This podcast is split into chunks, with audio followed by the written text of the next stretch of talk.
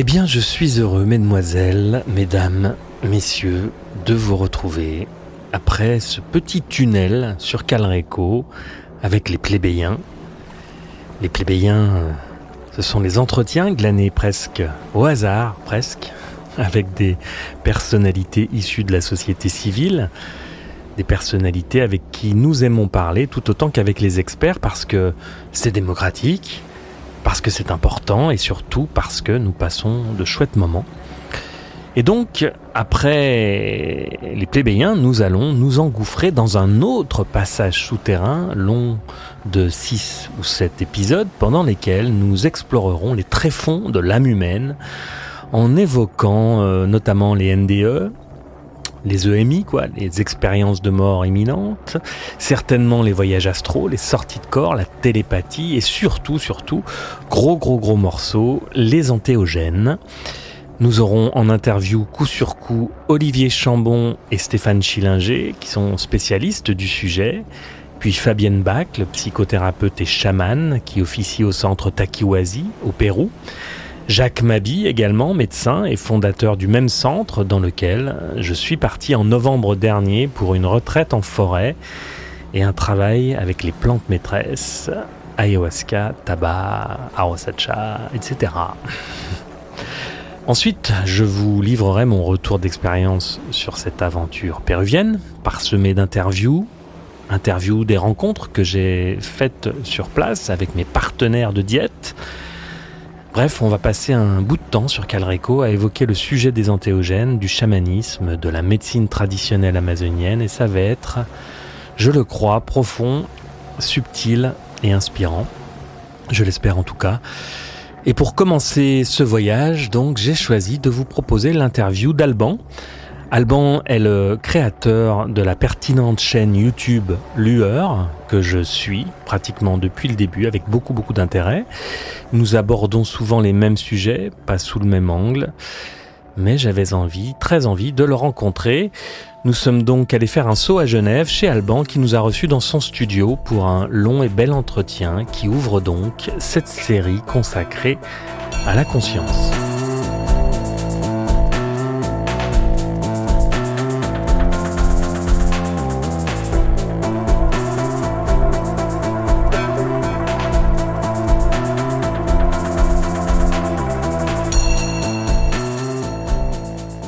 Alban Kakoulia est suisse, réalisateur, photographe et créateur, je vous le disais, de la chaîne YouTube Lueur, qui explore le mystère de la conscience à travers notamment des interviews d'experts dans différents domaines scientifiques et philosophiques. Une chaîne qui pose la question de la relation entre la conscience et le cerveau humain, question jusqu'alors qui n'a pas été répondue, hein, on peut dire ça comme ça. D'où il vient, d'où il parle. Après cette longue intro, la parole est donc à Alban.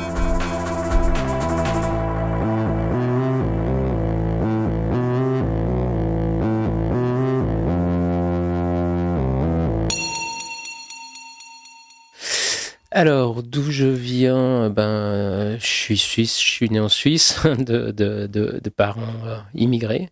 Euh, mon père était hongrois, ma mère était belgeo-italienne. J'aime bien cette idée qu'on était tous répartis sur le, continent européen.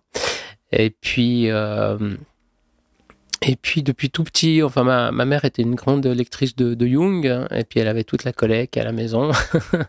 et puis je m'y suis mis assez tôt. Euh, j'ai aimé lire ça, même si je comprenais pas grand-chose. Hein. Euh, mais je, je comprenais qu'il y avait un truc fascinant là derrière, et puis j'avais envie de comprendre. En fait, j'ai toujours eu un petit peu cette attitude de lire des trucs trop compliqués pour moi, et puis d'essayer de comprendre euh, derrière en allant creuser ailleurs. Alors, je dis pas que je comprends tout, mais en tout cas, il y a une fenêtre de curiosité euh, qui, qui s'ouvre chaque fois euh, que je, je, vois un truc compliqué, puis j'ai envie d'aller creuser derrière.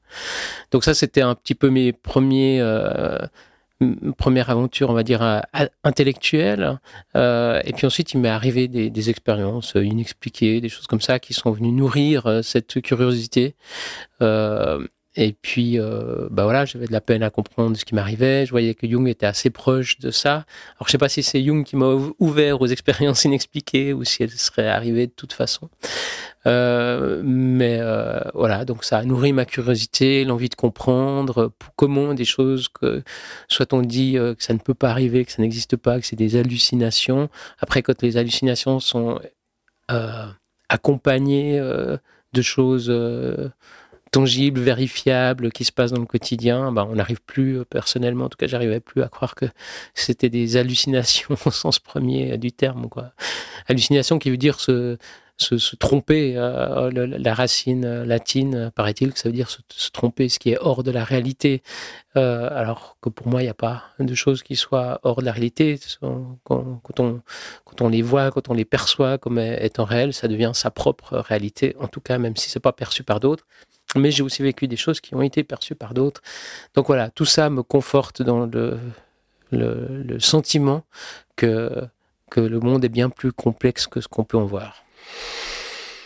C'est une possibilité pour certains, et pas loin d'être une certitude pour moi.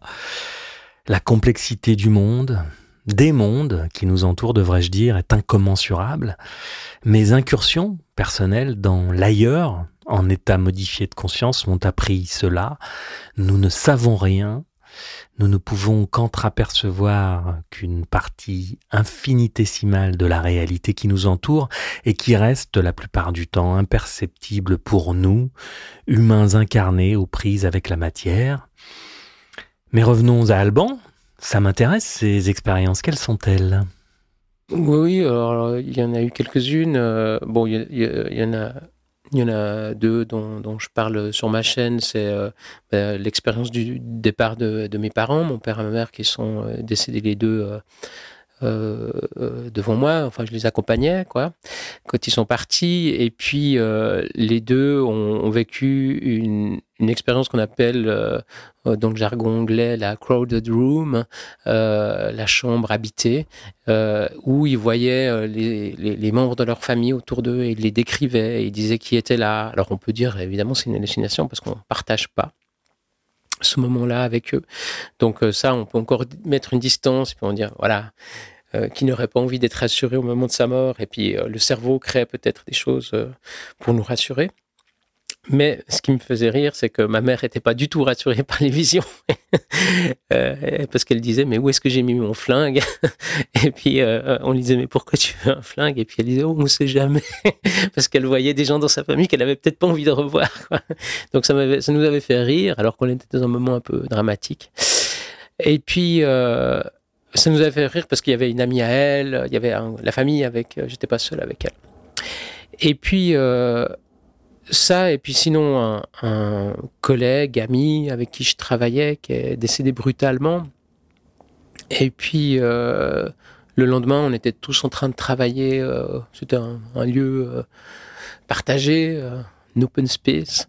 et puis, cet, cet, ami qui partageait ce lieu avec nous était, mais apparu au milieu, en plein jour voilà, au milieu de tout le monde, mais il n'est apparu qu'à moi.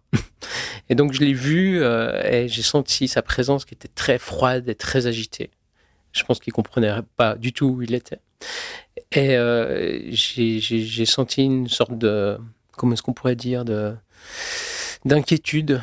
Et je l'ai senti euh, me traverser. et j'ai senti vraiment le froid passer au travers de moi, un courant d'air froid. Et ensuite, euh, il a traversé toute la pièce euh, qu'on occupait et euh, il a décroché ou il a fait se décrocher une chaîne qui pendait, qui nous aidait à dérouler un écran de projection et qui ne pouvait pas tomber comme ça, cette chaîne. Elle était accrochée depuis des années là-haut, elle n'est jamais tombée, elle n'a jamais bougé. voilà. Et cette chaîne est tombée devant tout le monde. Et j'étais le seul à savoir pourquoi elle était tombée. Et euh, j'ai pas osé ou pas voulu dire que je savais pourquoi elle était tombée. Euh, mais du coup, j'avais une preuve pour moi que j'avais pas besoin de dire. Voilà, c'est c'est lui qui, est revenu, qui était là avec nous hier, mais qui est revenu ici, qui a fait tomber cette chaîne. J'avais pas besoin de le dire. J'avais pour moi ma, preuve que voilà, j'avais pas euh, imaginé ça, cette scène. C'était, elle était en parfaite corrélation avec les événements qui venaient de se passer. D'autant plus que les, fantômes sont souvent représentés avec des chaînes dans l'imagerie populaire. Et, euh, et, je pense que ceux qui ont besoin des chaînes, ceux qui sont représentés avec des chaînes, on les entend agiter des chaînes et tout ça, euh, font part de leur attachement à où ils étaient. Et je pense que c'était ça qu'il essayait d'exprimer. Voilà, c'est que ma mon interprétation. Euh, et euh, mais ça, c'était rassurant. C'était pas rassurant pour lui parce que je sentais une grande agitation, mais c'était rassurant de se dire que c'était pas que mon imagination. Voilà. Et donc ça, plus d'autres choses, toutes ces questions, j'ai envie de poser des questions autour de moi, de, de, de savoir euh, et comme j'ai un esprit malgré tout assez rationnel, même qu'on pourrait croire euh, le contraire en m'écoutant, mais j'aime la science, je suis, fasciné par tout ce qui se fait, les, découvertes, j'aime euh, parler avec les scientifiques, j'ai la chance de mon métier de pouvoir parler euh, presque quotidiennement avec des scientifiques. J'aime cet échange, j'aime l'effort humain qui, existe depuis toujours, même si la science telle qu'elle est aujourd'hui n'existe pas depuis toujours, mais l'effort humain de vouloir découvrir, J'adore ça. Euh, et, j'aime cette pensée, euh, même, euh, même réductionniste, même matérialiste, j'aime la pensée qui explore. Quoi. Et ça me fait plaisir, ça m'enthousiasme. Euh, donc j'ai envie de confronter les différentes pensées. J'ai j'ai pas envie de dire non, tel phénomène n'existe pas. J'ai pas envie de dire non, la science euh, c'est pas juste, elle se trompe. J'ai envie de mettre tout le monde face à face et, et d'en discuter. Ça par contre c'est plus difficile. Euh, les, les, tenants du matérialisme ont rarement envie de discuter de, de, de, phénomènes du style. Et puis de l'autre côté pareil, ah les scientifiques comprennent rien. J'ai envie de, de faire des ponts quoi. Enfin à ma petite échelle, évidemment.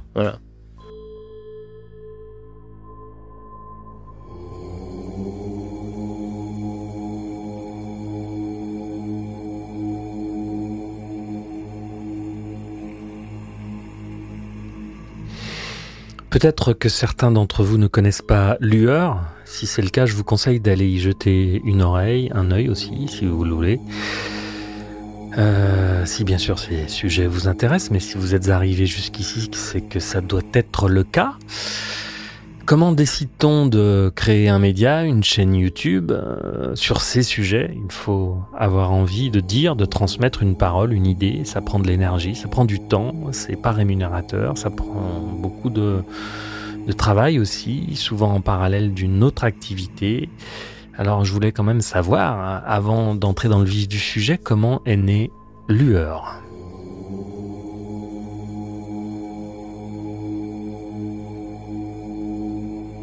Alors, ma chaîne, elle est née d'un projet commun que j'avais avec Sylvie Détiola, dont on a parlé auparavant, donc une chercheuse indépendante qui s'occupe de tous les phénomènes, enfin de tout, de beaucoup de phénomènes inexpliqués, comme les sorties hors du corps, les NDE, tout ça.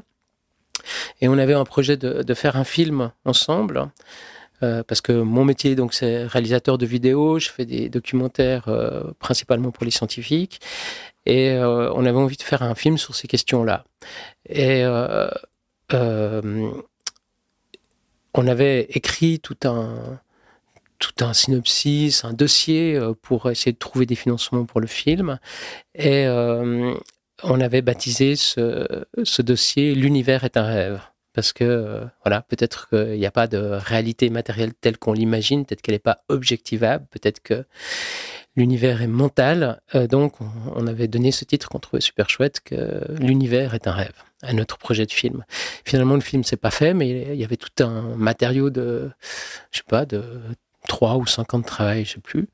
Et puis euh, que je, je, me suis dit c'est bête de pas utiliser quoi toutes ces recherches qu'on a faites ensemble. Euh, voilà, même si on n'a pas trouvé les fonds, même si on a demandé à, à deux ou trois euh, producteurs de cinéma de nous aider, si on a eu du conseil professionnel, voilà, on n'est pas passé au travers des différentes étapes. Et puis, on, mais voilà, fallait pas jeter tout ça. Et donc, je me suis dit, ben, je vais en faire d'abord un essai. J'ai écrit un essai sur ces questions, et puis ensuite, je me suis dit, ben, voilà, je vais, en faire une chaîne. Et puis Lueur, c'est simplement venu de, un, des, un, des producteurs avec qui on travaillait sur le, film avait classé notre dossier L'univers est un rêve, l'acronyme Lueur. Et je me suis dit, bah, c'est tout trouvé. voilà. Nous utilisons communément avec Alban un mot qui revient souvent au fil de nos contenus, un mot qui pour moi enveloppe de façon assez large et juste cette pensée que lui et moi tentons de développer sur nos chaînes respectives.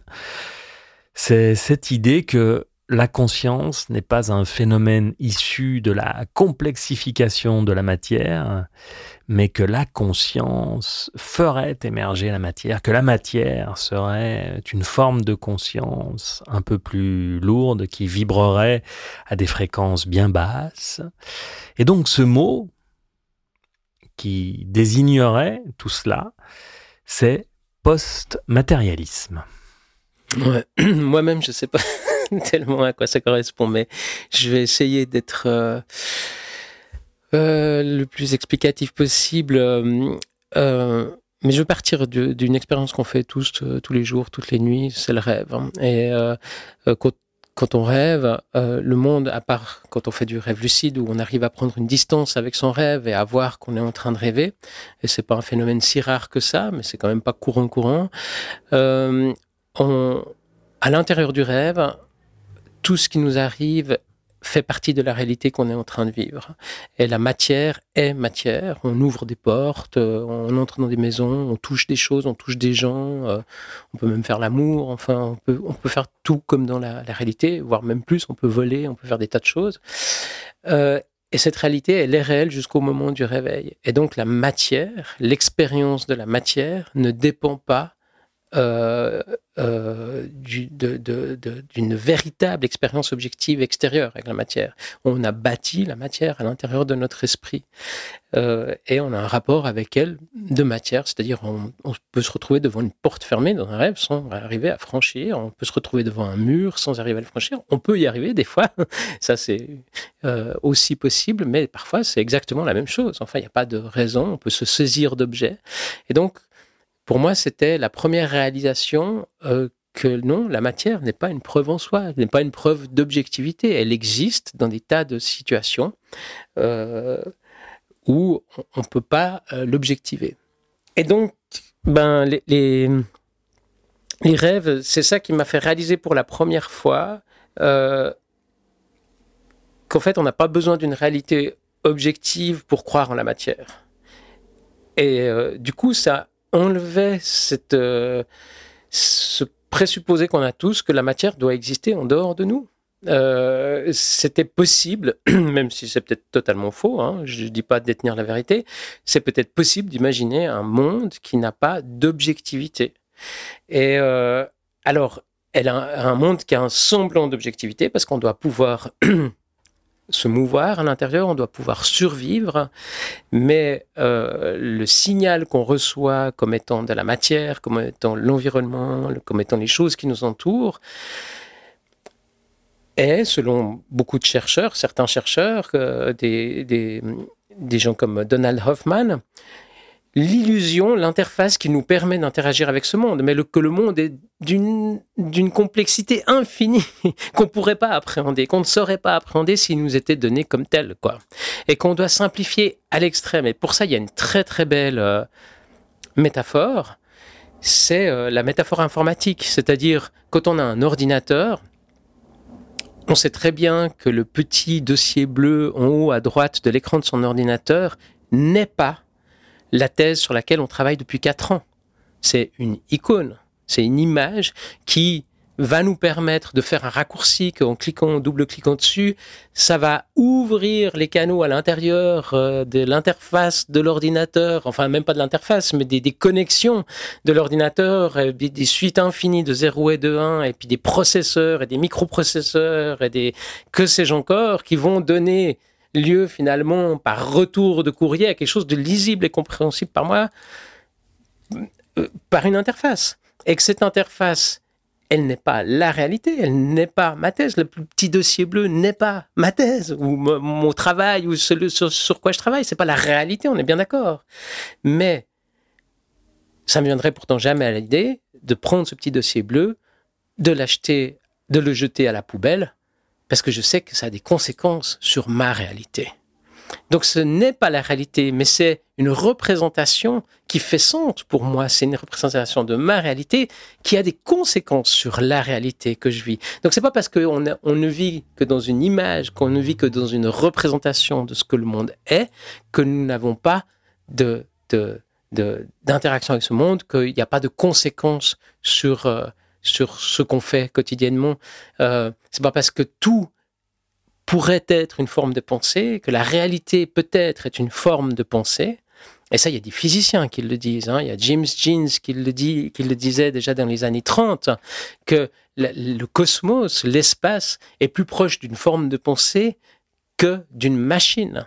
Et ça, les physiciens le comprennent déjà depuis longtemps. On est, on est très loin de la... On ne comprend pas ce que c'est que la matière. Personne sur Terre ne sait ce que c'est que la matière. Personne ne peut l'expliquer. On ne comprend pas comment elle se comporte. On essaye de comprendre, mais personne n'y comprend encore rien. On est ici à côté de la plus grande machine du monde. Le, CERN, la, plus grande expérience qui ait jamais été construite sur la planète. On est juste à côté. Ils essaient de comprendre ce que c'est que la matière. Ils envoient se, se percuter euh, des, des, des des particules pour essayer de les faire éclater, pour comprendre de quoi elles sont faites. On peut imaginer un, enfant qui on voit balader un, réveil contre un mur pour voir tous les ressorts à l'intérieur. Il y a un petit peu de ça. Essayer de comprendre. Mais ensuite, quand on dit, OK, c'est fait de temps et temps de ressorts, ça ne veut pas dire qu'on a compris de quoi est faite la matière. Comment, d'ailleurs, on ne sait pas comment elle interagit, comment, voilà. Tout, tout cela est un grand mystère. Ce qui amène certains penseurs, et dont un que vraiment j'admire, qui est Bernardo Castrop, euh, qui, est, qui a travaillé au CERN d'ailleurs, euh, qui est ingénieur en intelligence artificielle, euh, et qui s'est rendu compte un jour, quand on lui a demandé s'il était possible de créer une intelligence artificielle qui ait une conscience, que c'était pas possible.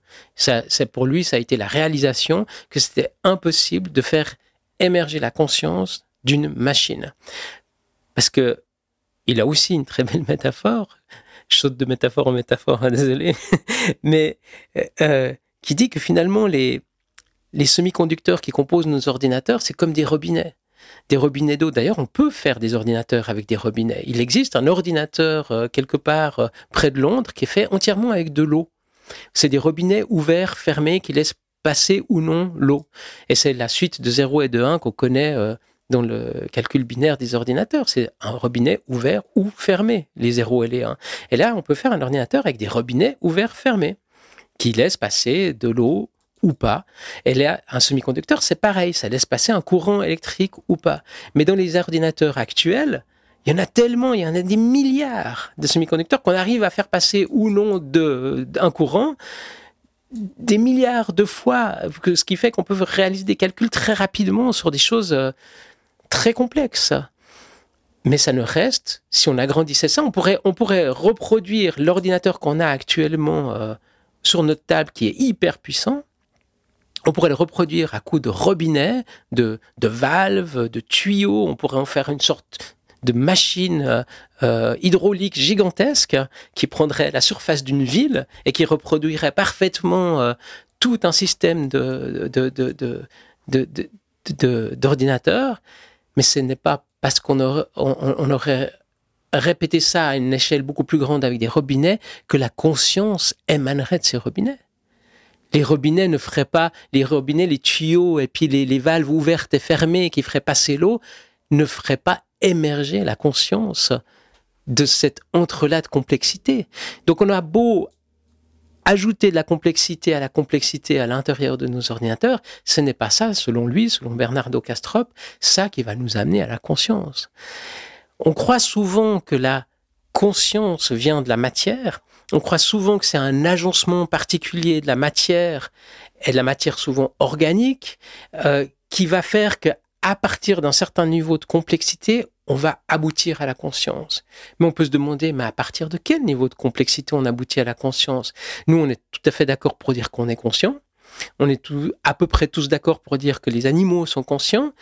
Dès que ça va un peu en dessous, on commence à plus trop être d'accord entre nous. On se demande, mais finalement, est-ce que une amibe c'est conscient, un microbe c'est conscient?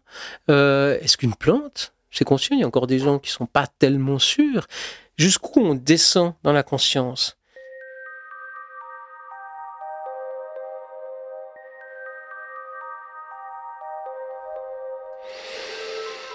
Il faudrait définir ce qu'est la conscience.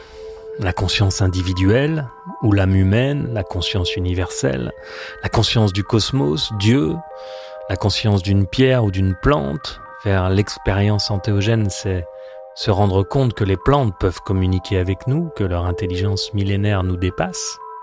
Je vous en parlerai plus en détail dans mon retour d'expérience. D'ailleurs, la conscience de la plante est collective. À l'inverse des humains qui développent une conscience propre et singulière, chaque plante, chaque feuille appartient et est reliée à une conscience plus grande, celle de la plante, donc euh, par exemple le tabac, la rose, l'ayahuasca, etc. Mais la rose que l'on cueille n'a pas de conscience euh, individuelle, donc c'est ce que j'ai en tout cas perçu dans mon expérience personnelle.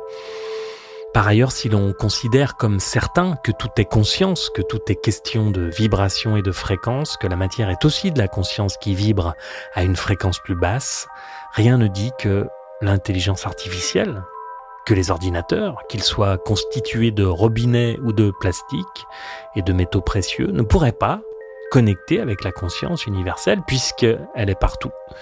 Et dans ce cas, le postulat de Castrop serait faux ce qui n'augurerait rien de bon pour qui perçoit le danger transhumaniste.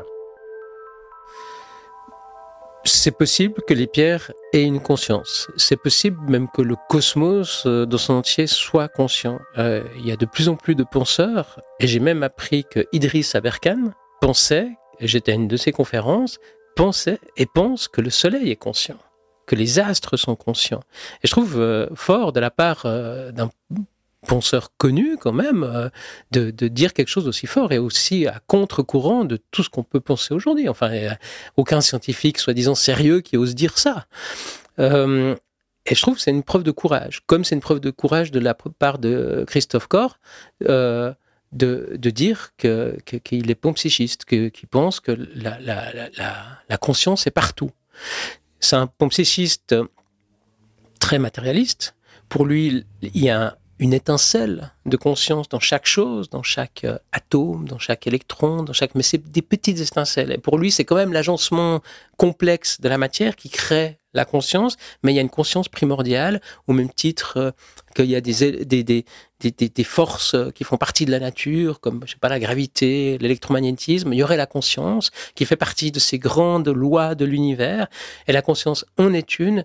Et quand elle s'agence d'une certaine manière, matériellement, elle crée à un moment donné l'émergence de la conscience. les émergentistes, à partir d'un certain seuil de complexité, arrive la conscience. Moi, j'ai envie de partir du présupposé inverse, c'est-à-dire la conscience est partout, est tout. C'est pas des petits grains de conscience. La conscience est partout et est toute chose, est une pierre, un arbre, un humain et tout ça, mais c'est simplement notre manière de percevoir les autres éléments conscients auxquels nous donnons des formes. Et c'est c'est comment la conscience apparaît à elle-même selon son niveau de développement, on pourrait dire. La conscience apparaît à elle-même comme un humain, la conscience apparaît à elle-même comme un, comme un animal selon le rapport qu'il y a entre l'humain et l'animal. Mais tout est conscience. Ça ne veut pas dire que tout réfléchit comme nous, ça ne veut pas dire qu'une pierre euh, va composer un opéra ou je sais pas quoi, ça veut pas. Ça veut dire que tout est conscience comme tout dans un rêve est rêve. Comme moi, mon avatar personnel dans un rêve, euh, je suis pas fait d'une étoffe différente que le, caillou que je ramasserai dans ce rêve. On est de la même étoffe, on est les deux consciences, on est les deux rêves. Pourtant, j'ai une dissociation par rapport à ce caillou. Dans mon rêve, ce caillou n'est pas moi. Pourtant, si je prends un pas de recul, ce caillou est moi. Ce caillou est mon rêve. Et, et moi aussi, je suis mon rêve.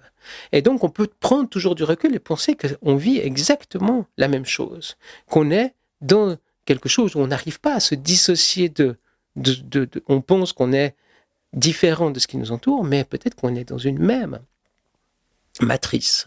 Et, et c'est la conscience qui se dissocie d'elle-même, Ça, c'est aussi une thèse de Bernardo Castrop, ceci dit en passant, qui pense que la conscience vit une dissociation et peut prendre conscience d'elle-même sous un angle différent.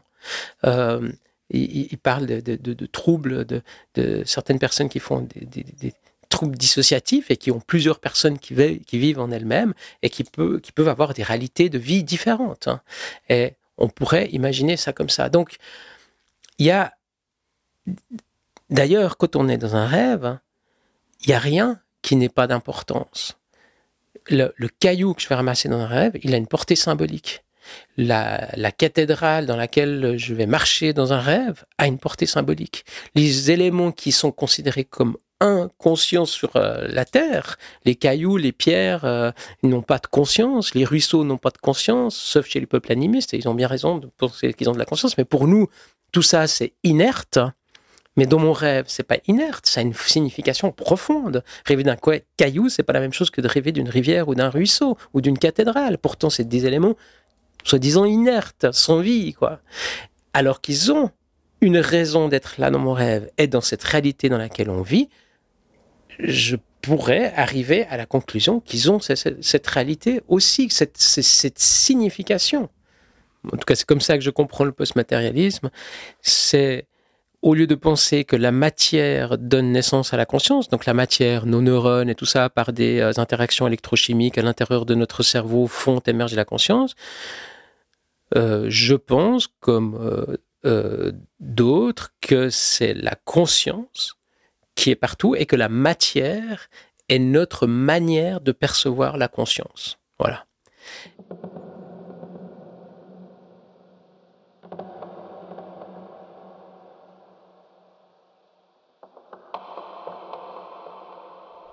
J'aime assez cette vision, la matière est notre manière de percevoir la conscience. Dans la médecine traditionnelle amazonienne, dans le chamanisme et dans de nombreuses traditions spirituelles, on considère que l'humain est constitué de plusieurs corps, dont le corps énergétique, qui est relié à tous les autres, donc au corps physique, au corps émotionnel, corps astral, etc. L'ergonomie de la machine humaine serait-elle donc constituée de plusieurs corps, d'une âme et d'une conscience individuelle, d'un esprit donc ou d'un ego? Euh, L'ego, c'est donc euh, la somme de nos pensées depuis la naissance, reliées entre elles par l'expérience. Donc, euh, souvent on parle de conscience, mais on parle aussi d'ego de manière indifférenciée. Il faudrait vraiment définir tous ces termes. Il y aurait donc une sorte de trinité qui constituerait l'être humain et lui permettrait d'exister, d'interagir consciemment ou inconsciemment sur plusieurs plans. Donc, euh, cette trinité, c'est l'âme, le corps et l'esprit ou l'ego. Le point de vue d'Alban sur cette euh, trinité, donc esprit, corps, conscience. Moi, je pense que, euh, que euh, je sais pas, on peut appeler ça des, niveaux vibratoires, j'en sais rien, si c'est vibratoire ou pas, mais ça a l'air de l'être, parce qu'il y a énormément de choses qui sont vibratoires dans, la matière et dans, dans, les ondes électromagnétiques. En fait, on voit que tout et, les ondes électromagnétiques, on a tout le spectre, et puis à l'intérieur, on a l'infime partie visible qu'on appelle la lumière visible, mais qu'il ça va des ongles, des, des, des, ondes gamma. Euh, euh, et, de l'autre côté, voilà, je me rappelle plus, mais c'est énorme, c'est ce spectre qui forme tout, tout. Et, euh, donc, certainement, tout est vibration aussi au niveau de la conscience. Et, et qu'on doit être dans, des niveaux vibratoires différents selon qu'on habite notre ego ou pas, et que ce, ce que recherche euh, ce que recherchent les mystiques, c'est la dissolution de l'ego, c'est de sortir du moi pour se reconnecter au grand tout, euh, peut-être justement devenir la pierre dont on parlait, et peut-être que les animaux ont un, un, autre rapport avec cette conscience universelle parce qu'ils sont moins séparés, ils sont moins dissociés. En fait, c'est, je pense, notre dissociation d'humain qui fait qu'on peut avoir une réflexion tellement poussée sur euh, tout ce qui nous entoure et qu'on peut créer des choses incroyables et des objets, et puis avec une finesse tellement incroyable. Mais peut-être qu'on a accès à très peu, en fait. Pour reprendre l'histoire de la pierre, elle a tellement accès à tout, vu qu'elle est cette base, qu'elle n'a pas besoin de cette expression et puis de, chercher à, approfondir les choses. Elle a déjà tout qui est, accessible. Euh, et, et donc, je pense que c'est notre limitation. Il y a cette théorie du cerveau filtre hein, euh, qui, qui, dit la conscience est partout. En fait, le cerveau permet de réduire le, le, le, le, flux de conscience qui vient, et puis il est tellement réduit euh, qu'en fait on arrive à en faire quelque chose, parce que sinon c'est comme si on fait l'analogie avec une radio, un récepteur FM, si on a toute la bande passante FM qui passe en même temps, on n'entend rien, il y a toutes les émissions qui passent en même temps, c'est inaudible, quoi, c'est du bruit de fond, c'est un bruit blanc. Et en fait, en modulant la fréquence, en prenant vraiment qu'une infime partie de cette fréquence-là, on va entendre une émission de radio claire, nette et précise, une musique parfaitement équilibrée et tout et Et donc, c'est peut-être ça qui permet d'entendre cette harmonie, de voir cette harmonie, de se dissocier, tout ça. C'est peut-être ça. C'est ce filtre, si filtre il y a. Après, euh, je ne sais pas si l'image du filtre est très juste. Bernardo Castrop la remet en cause parce que il dit on, ne fait pas un filtre à café avec du café, il faut un autre élément. Et puis comme vu tout est conscience, c'est pas un filtre parce qu'on ferait pas un filtre avec la, la même matière, mais c'est simplement une dissociation. On voit d'un point de vue et cette dissociation, elle a peut-être un taux de vibratoire différent selon les couches qui nous séparent de cette réalité globale, quoi. Et donc, il, y a, il doit y avoir une couche dissociative plus forte qui est l'ego, une couche dissociative moins forte qui est peut-être une, âme personnelle, j'en sais rien si ça existe, et puis euh, encore moins fort, et jusqu'à ce qu'il y ait une sorte de dissolution. Et c'est ce que cherchent les mystiques, et c'est ce qu'on cherche avec les antéogènes, et euh, c'est ce que les gens découvrent quand ils ont des NDA. Euh, ils sortent de l'ego, de leur position de, de moi séparé, et puis ils entrent dans une connaissance globale où ils ont plein d'informations à la fois, et puis des informations sur ce qu'on appelle les morts, parce qu'il n'y a pas de raison, si on est dans un rêve, si tout est un rêve, ou de, de, cet esprit-là, j'entends, si tout est... Euh, s'il n'y a pas de matière objectivable, qu'il n'y ait pas accès à ce qui a existé dans le rêve. Enfin, il n'y a même plus la notion de temps, il n'y a pas la notion d'espace.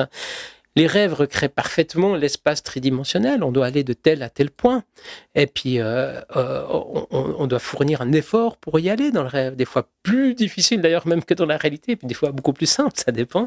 Mais ici, c'est peut-être pareil, c'est une reconstruction de cet effort, mais simplement une reconstruction vibratoire plus pesante, plus difficile, moins malléable, euh, qui fait qu'on est dans cette couche de vibratoire là qui nous permet pas d'aller explorer aussi euh, euh, facilement, aussi facilement qu'on le voudrait. Mais d'ailleurs, quand on est dans les rêves, à, moins de faire un, un entraînement particulier de rêveur lucide ou de yogi ou je ne sais quoi, c'est pas facile non plus de sortir de cet état de manière euh, euh, consciente. Quoi. Il y a des gens qui arrivent très facilement et naturellement, mais j'entends c'est pas donné à tout le monde. Donc on, s'enferme dans, on est enfermé dans des dans des taux vibratoires. Les plantes, les antéogènes nous aident à en sortir. Les accidents euh, peuvent nous aider à en sortir, même qu'on n'a pas envie d'avoir des accidents, mais ça peut arriver et puis ça peut nous aider à en sortir pour un moment. Et la mort, certainement, elle aussi, nous en fait sortir clairement. Après, euh, ça doit être d'une telle complexité, d'une infinie complexité, que c'est très très très difficile d'imaginer toutes les couches qu'il peut y avoir. Quoi.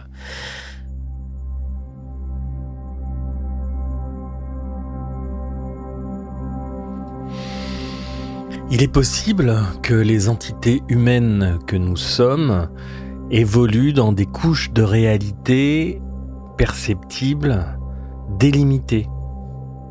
Délimité par des plages fréquentielles ténues, ainsi nous ne percevrions que certaines fréquences à certains endroits et cela constituerait notre univers visible. En termes de vibration, il y a les infrabasses que nous ne percevons pas, puis l'oreille humaine commence à entendre des sons entre 20 et 20 000 Hz. Au-delà, il y a les ultrasons que nous n'entendons plus. Encore bien au-delà, la vibration devient infrarouge, invisible à l'œil, puis la vibration devient lumière, lumière visible, ce qui nous permet d'ailleurs euh, d'utiliser ce sens de la vue, puis ultraviolet, rayons X et rayons gamma qui sont invisibles pour les êtres humains. Bref, nous pouvons sentir et interagir avec une infime partie du spectre Imaginez donc ce qui se passe en dehors, c'est vertigineux. En philo, Au XVIIIe siècle, Berkeley parlait d'immatérialisme. Il disait être, euh, être, pardon, c'est être perçu. La réalité objective n'existe pas en dehors de l'esprit humain. C'était son discours. Il euh, fait euh, figure d'ovni dans l'histoire de la philo, mais on peut quand même faire le lien avec le spiritualisme et l'idéalisme défendu par d'autres.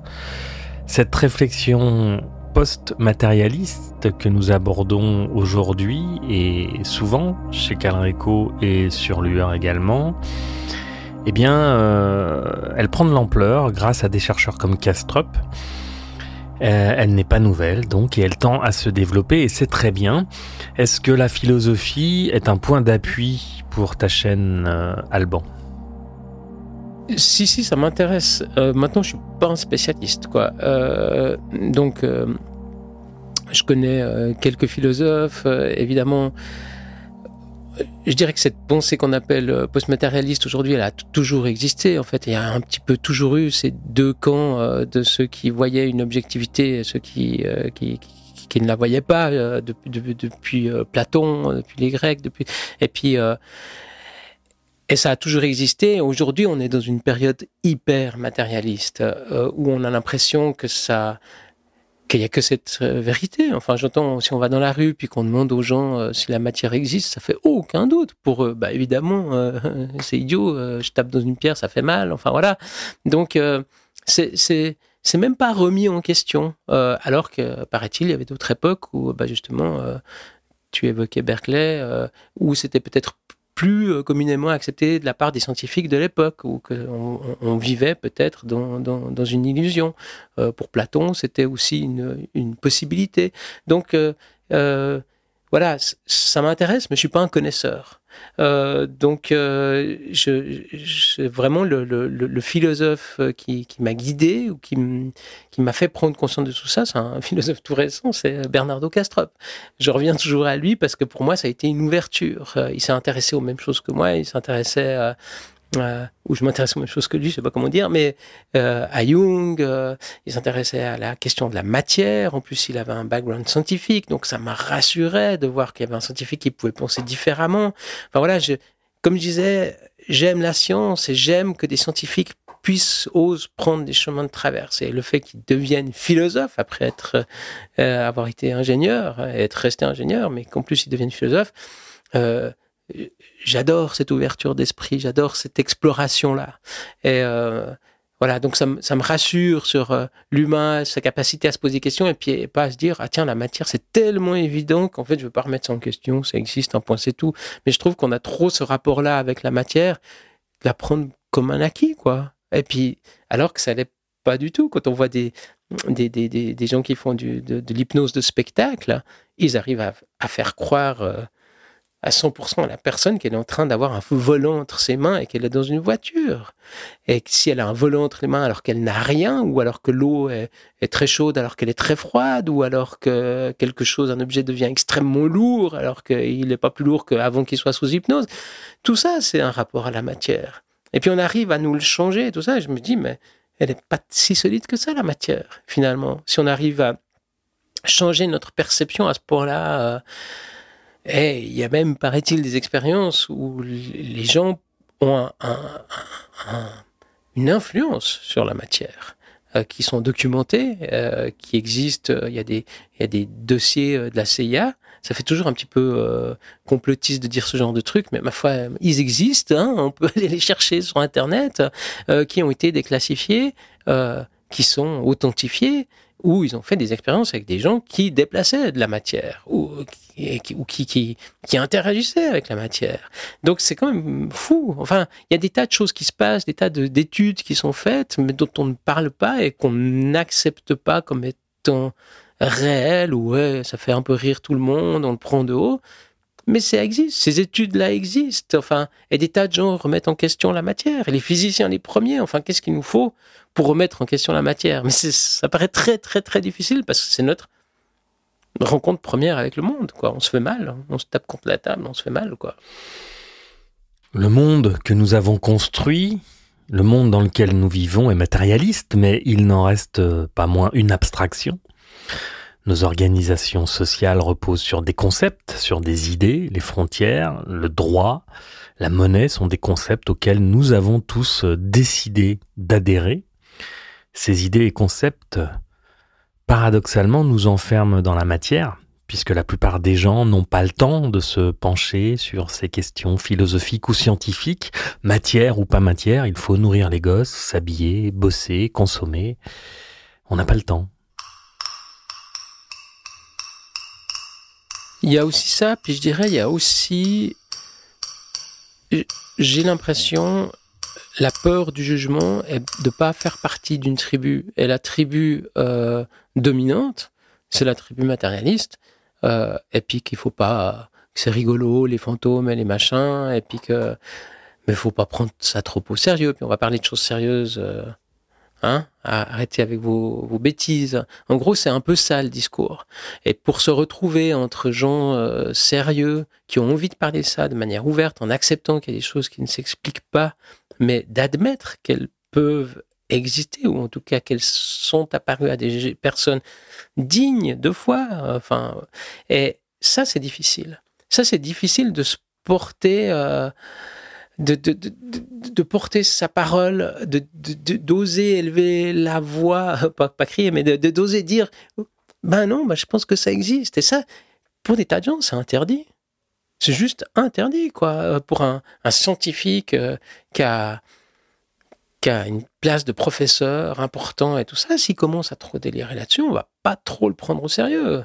On va vite le, ranger. Donc, c'est pas permis tellement de dire ça. Euh, il faut avoir une sacrée position, une sacrée assise, une sacrée. Euh, c'est souvent les gens à la retraite qui disent euh, oui, euh, en fait, euh, le monde spirituel existe et tout ça, puis qu'il était scientifique avant, ou alors des gens qui ont un certain courage et puis qui savent qu'ils peuvent pas être déboulonnés de leur position. Je reviens à Christophe euh, Corr, qui est directeur du Helen Institute à Seattle, qui décortique le cerveau, qui est matérialiste réductionniste. Lui-même, il se définit comme un matérialiste réductionniste romantique.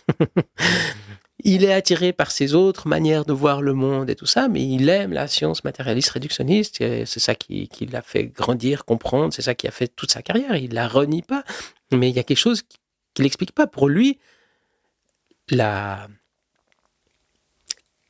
la conscience ne s'explique pas seulement du point de vue matérialiste, même s'il essaye de l'intégrer à l'intérieur de, de chaque grain de matière. Donc moi, plus que j'ai pas le temps, on n'a pas le temps de s'intéresser à ça. Et surtout, on n'a pas tellement envie d'être différent. Et c'est un petit peu, on va laisser ce groupe euh, entre eux. nous, on fait partie des gens sérieux. On va pas. Pourtant, c'est pas forcément. Euh, il y a aussi un petit peu, et ça Bernardo Castrop le dit aussi, il y a aussi un petit peu ce jugement de dire que si on, croit que l'esprit est partout et puis que euh, peut-être que la mort n'existe pas telle qu'on se la représente maintenant que c'est la fin de tout, euh, c'est parce qu'en fait on a peur de la mort et puis qu'on cherche à se rassurer et puis c'est toujours mieux d'avoir un bon Dieu ou un Père Noël quelque part pour nous rassurer. Mais franchement, quand on écoute les gens qui ont vécu ces trucs-là, c'est pas toujours super rassurant. C'est pas euh, des fois c'est des belles histoires puis on aimerait bien les vivre, mais quand on, on casse les, les, les les, les, les, parois de, l'ego et tout ça, c'est pas toujours super rassurant. Il y a des tripes à l'ayahuasca ou, euh, ou LSD ou tout ça qui sont qui peuvent être flippants, quoi. J'entends, c'est pas que de l'amusement. Et puis, on sait pas ce qui nous attend. Et c'est peut-être aussi une forme de peur du matérialiste de dire il y a rien. On préfère penser qu'il y a rien plutôt que se dire je devrais me confronter à moi tout nu. Vraiment nu. Avec toutes mes contradictions et pas seulement les miennes, tout ce qui est incompréhensible. Et ça, c'est autrement flippant que de se dire il n'y a rien. D'ailleurs, Bernardo Castro lui-même, il le dit J'aurais aimé rester un matérialiste, c'était plus reposant. Finalement, peut-être qu'idéaliste et matérialiste sont les deux faces d'une même pièce, qu'ils ont autant peur de la mort l'un que l'autre, ce que disent les réactions hyper violentes de certains rationalistes face à ce qu'ils ne peuvent ni comprendre ni contrôler, c'est non, non, non, non, hors de ma vue, je suis terrifié. L'invisible, l'impalpable, l'incompréhensible, la conscience, le spirituel, peuvent être euh, effrayants pour beaucoup de personnes. Le spirituel, justement, on en parle? Euh, au, au quotidien, j'ai pas l'impression personnelle d'être quelqu'un de très spirituel. J'ai l'impression d'être quelqu'un de très mental. Je suis toujours dans le mental. Je suis toujours en train de me poser des questions, en train d'écouter des conférences, en train de lire des bouquins. De... Puis j'aime les bouquins qui ont une portée un peu scientifique. En fait, les, les bouquins qui, euh, de développement personnel, tout ça me font un peu chier. Et puis j'aime quand on essaie de donner une, une, explication aussi maladroite soit-elle, aussi euh, scientifique, matérialiste soit-elle, aussi. Mais j'aime quand il y a une pensée logique derrière, et puis c'est un, petit peu ma spiritualité, c'est ça qui me nourrit. Je sais pas. euh, après, euh, j'ai pas de pratique spirituelle. J'aimerais bien en avoir une. c'est parce que j'imagine que ça doit être bien, mais j'aimerais bien. Enfin, je connais des gens qui en, qui en une, puis qui ont l'air d'être bien avec ça, et puis euh, je me dis, waouh, ça doit être super de vraiment arriver à méditer et puis euh, être transporté dans un état où enfin tu deviens cette pierre dont on parlait avant, quoi. Et mais moi, c'est toujours un peu bouillonnant et puis j'arrive pas tellement à calmer ça. Et puis, euh, mais, mais euh, ouais, je dirais ma spiritualité, c'est quand j'ai ma... Je sais pas ce que c'est en fait, mais que pour moi, je dirais, c'est quand euh, je sens euh, la chair de poule et puis les poils qui se dressent. euh, moi, c'est quand je que, que- que- qu'en lisant une phrase dans un bouquin, je dois arrêter de lire et puis que je regarde un peu le vide comme ça en me demandant c'est ça. Puis parce que j'ai les poils qui se dressent à ce moment-là, quoi. Mais sinon, ou alors quand il m'arrive des choses, mais qui sont fugaces, par moments tu sais pas pourquoi, mais c'est pas une pratique. Voilà. Et puis j'ai pas de religion particulière. Et puis j'adosse pas religion et spiritualité. Pour moi, on peut être très spirituel sans être religieux. On peut être très religieux sans être spirituel. On peut être les deux. On peut être rien du tout.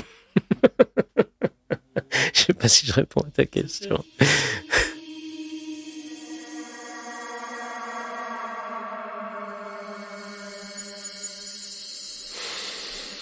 Oui, oui, oui, la 16 spirituelle, c'est difficile, ça demande beaucoup de rigueur. En 2017, euh, j'avais pris la résolution, premier de l'an, de méditer chaque jour. Chaque jour une demi-heure. Une résolution euh, que j'ai tenue toute l'année, même un peu plus d'ailleurs. J'ai passé euh, une année, donc 2017, très, très calme, très sereine, véridique. Vraiment, je pense que cette euh, quotidienne m'a fait vraiment du bien, mais je me suis aperçu aussi que mon système personnel, pour aller plus loin dans ma spiritualité, mon système avait besoin euh, d'outils puissants pour m'aider à me connecter à plus grand que moi. Et c'est à ce moment-là qu'a émergé euh, en moi cette idée d'expérimenter les antéogènes. On en a parlé en off avec Alban et euh, des antéogènes donc, et je lui ai demandé de développer. Ouais, ça me, ça me fascine ce monde-là. Euh, pourtant, je suis pas du tout un, un- un connaisseur. Alors, j'ai interviewé des gens euh, qui sont des, des connaisseurs, comme Stéphane Schillinger. D'ailleurs, j'ai la prononciation à l'allemande, moi. ça doit être des origines suisses. Euh, mais, euh, mais comme je me dis, je crois que c'est un nom alsacien, non? Je sais pas. Je me dis, ça doit être prononcé comme ça là-bas. Allez, Schillinger. Euh, donc, euh, ouais, des gens comme, euh, comme lui, ou, et j'ai rencontré d'autres personnes. Et d'ailleurs, j'ai, voulu faire des, des trips où je me suis préparé au- vraiment à, vraiment une bonne préparation psychologique pour me dire que j'allais peut-être rencontrer mon ombre, que j'allais euh, voilà, me confronter à des choses pas drôles. Enfin, c'est une sacrée décision, une sacrée, sacrée introspection avant. Est-ce qu'on est prêt à affronter ces choses-là? Enfin, j'ai fait plusieurs démarches. Ça n'a pas donné ce que je pensais ou espérais. Euh, je peux pas dire que ça a rien donné parce que la personne qui m'accompagnait pour euh, pour ce genre d'expérience m'a dit que tout ce processus psychologique que j'ai fait a été utile. Voilà. Donc, euh, mais euh, je reste ouvert à ça et en même temps hyper craintif, quoi. Euh, le bad trip me fait peur, le, le de découvrir des, des trucs de. Après, euh, ceux qui ont de l'expérience là-dedans euh, euh, disent que ouais, on en fait beaucoup sur le, fait de rester croché, la décompensation grave, les gens qui, voilà, qui, qui deviennent, qui restent malades après, tout ça, ça, on en fait des caisses, mais en fait, en gros, ça arrive presque, enfin, ça arrive très rarement. Ça peut arriver, mais ça arrive très, très rarement. Puis il faut, euh, en général, qu'il y ait d'autres facteurs qui viennent, euh, des antécédents, ou alors euh, une, des conditions vraiment très malsaines euh, quand tu as pris ça. Enfin voilà. Donc, ça m'intrigue, ça m'attire et ça me fait peur. Et- mais je me dis, voilà, ça, ça doit ouvrir des, des portes qui sont, que j'aimerais tellement ouvrir, que j'ouvre, j'entrouvre par le rêve. Que... Mais voilà, c'est, c'est flippant, comme, euh, comme tout le jour l'inconnu est flippant. Puis je, je, ça m'épate, j'ai des, des, des amis qui sont tellement à l'aise avec ça, et puis qui essayent des nouveaux trucs et tout ça. Et puis euh, sans peur, quoi. Et je trouve dingue. euh, puis, puis, puis j'aimerais avoir ça, mais je, je, je- je suis trop flippé, quoi. Mais, mais j'adore aussi le fait que les, Grecs faisaient ça avec euh, et tout ça. Enfin, je, je- c'est une, tradition, mais plus que millénaire. Tout le monde a fait ça. C'est, génial. C'est marrant qu'on arrive à le voir comme un truc dangereux, interdit. oh. Ça a l'air, euh, ça a l'air tellement terrible aujourd'hui, alors que ça a toujours été fait, et puis que ça a aidé les humains.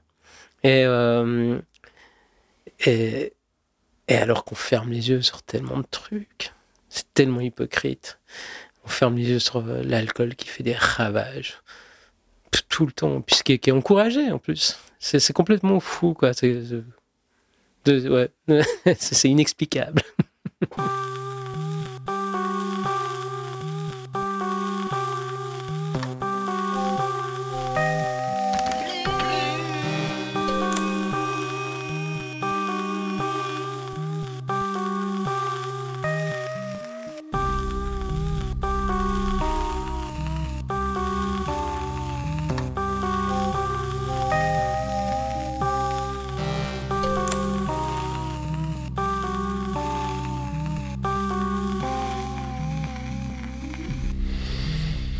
Je précise, pour ne pas me faire rattraper par la patrouille, j'ai expérimenté le LSD et l'ayahuasca dans des pays où c'était autorisé.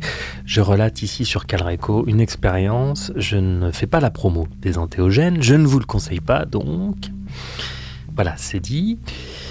Pour maintenant connaître l'expérience ayahuasca et LSD, euh, ce que je voudrais préciser, c'est que je pense que le contexte rituel est super important pour que toutes les conditions soient réunies.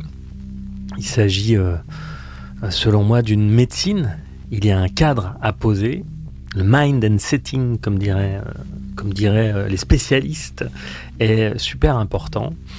Une fois que ça c'est fait, eh bien, cette médecine est extrêmement efficace. Je parlerai longuement dans un futur épisode de mon expérience et les prochains invités de Calreco vont beaucoup nous éclairer sur le sujet. Mais pour l'heure, c'est un autre trip que nous allons faire, un voyage dans le futur, en 2096, puisque c'est la coutume ici, dans ce podcast. Je recueille, vous le savez certainement, les visions prospectivistes de mes invités en leur posant la question suivante. Nous sommes en 2096, comment ça se passe sur le plan philo, socio-politique, économique, écologique, euh, etc., spirituel aussi? Pour moi, le monde va très mal, mais pas du tout pour les mêmes raisons que ce que tout le monde croit. Voilà. Et euh, ouais, pour moi, on fait complètement fausse route par rapport justement à cette, idée du, matérialisme, mais j'ai l'impression qu'on qu'on s'enfonce dedans. Mais j'ai j'ai grand espoir que des gens comme Castrop ou d'autres, ou euh, Christophe Corp pas tellement parce qu'il reste très matérialiste, mais j'ai l'impression qu'il y a une ouverture possible euh, et que on va pouvoir prendre du recul et grâce aux entéogènes qui reviennent en force et puis qu'on va pouvoir intégrer ça à notre culture, il y a de l'espoir. Il y a de l'espoir qu'on ouvre, qu'on comprenne que non, pas tout est matière, sans forcément aller dans l'autre extrême puis dire que tout est pensée ou tout est rêve ou je sais pas quoi. Mais euh, mais euh, qu'il y a en tout cas, ou en tout cas autant des deux, ou qu'un un est l'aspect de l'autre, enfin qu'ils sont inséparables. Tant qu'on l'aura pas reconnu, pour moi, on est, assez foutu, quoi. Euh, ça ne peut que mal se passer tant qu'on n'aura pas reconnu que c'est la même pièce, que c'est la même chose.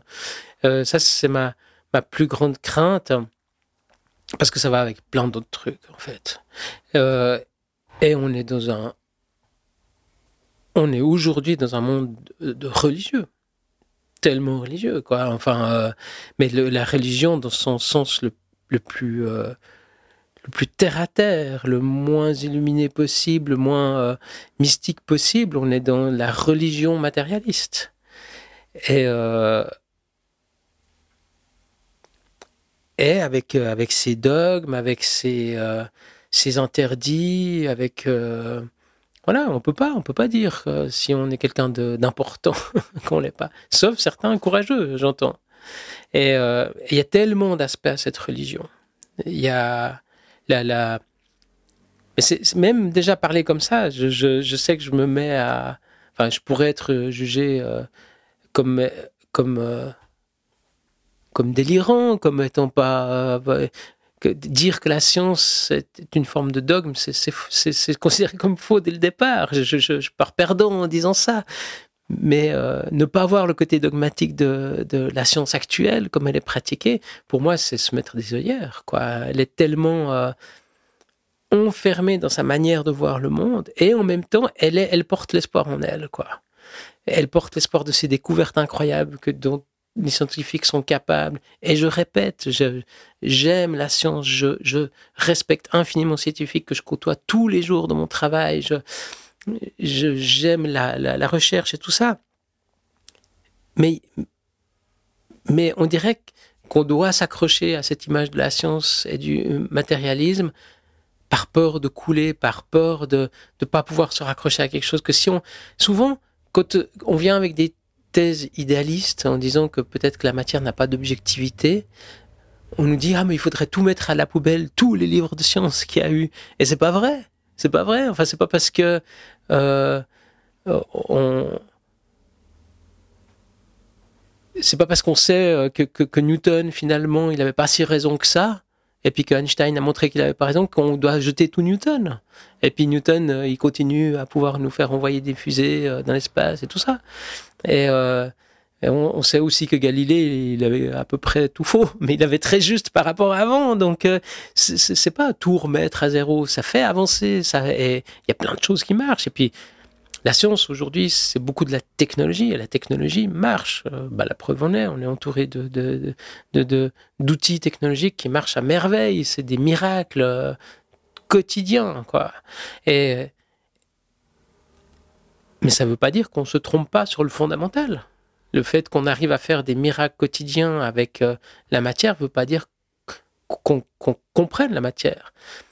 Il y a aussi de nouveau une métaphore qu'on peut faire, une analogie, c'est le, euh, l'enfant de 5 ou 6 ans euh, hyper doué dans un jeu électronique en ligne, euh, qui gagne tous les concours, qui est la bête de scène, qui pourra battre n'importe qui à ce jeu électronique. Il n'a aucune idée des microprocesseurs qui construisent le jeu, de, de, de, de, de comment est-ce qu'il a été programmé, de, de toutes les interfaces qu'il faut construire pour que ça marche et tout ça, mais il est très fort au jeu. Puis nous, on est très fort dans la matière. On sait presque tout faire avec, mais peut-être qu'on comprend rien à ce qu'il y a derrière. Ça ne veut pas dire que parce qu'on est fort dedans, parce qu'on est des êtres hyper technologiques, qu'on comprend de quoi elle est faite. Peut-être que des gens qui sont pas du tout technologiques, et là je pense au peuple premier, je pense aux chamans et tout ça, ont une compréhension bien plus profonde que tout ce qu'on peut imaginer, quoi, que le plus grand des neurologues.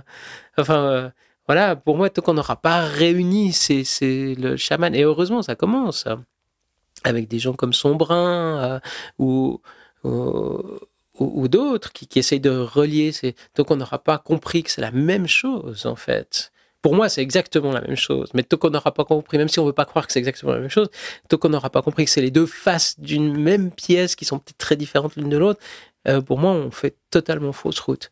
Donc, par rapport à ta question, comment j'imagine, je dirais, c'est cet immense Y, why en anglais, pourquoi euh, euh, qui, peut nous amener vers la branche droite ou vers la branche gauche. Soit on continue dans le, avec les œillères à fond, on donne notre croyance matérialiste. hein.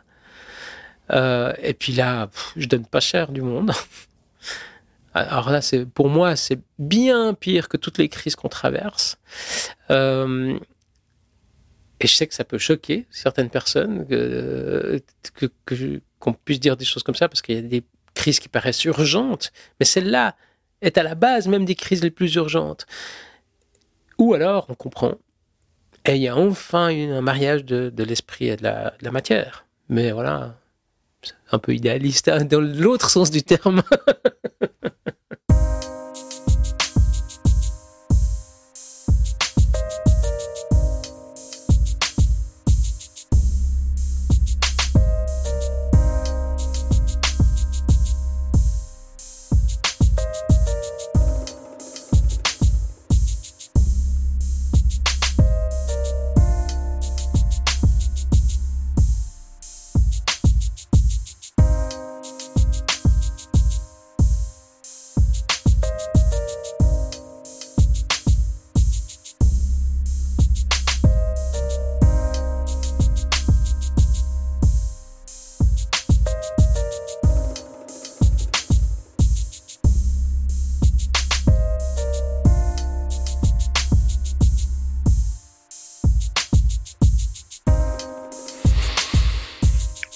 on n'a pas eu notre euh, prospective, mais le point de vue d'Alban sur le monde, et c'était très bien, très bien aussi. C'est là-dessus euh, qu'on se quitte. On poursuit notre série sur la conscience, les antéogènes, le chamanisme la semaine prochaine. D'ici là, n'hésitez pas à nous soutenir euh, sur Patreon. On y diffuse du contenu inédit, comme des bonus, les bonus des entretiens que nous avons eus avec nos invités, euh, Padovani, Chouard, Fouché. Ces bonus euh, durent entre 35 minutes et 1 heure et ils contiennent des discussions inédites et non diffusées avec euh, ces invités. Donc ben, rejoignez-nous, on vous y attend. Et bien sûr, ce qui nous aide beaucoup, ce sont aussi euh, ben, vos partages, vos commentaires, vos likes sur YouTube, TikTok, Insta, où vous pouvez nous rencontrer également. On se retrouve bientôt. Alors d'ici là, respire, reste conscient et surtout, n'oublie jamais que tu vas mourir.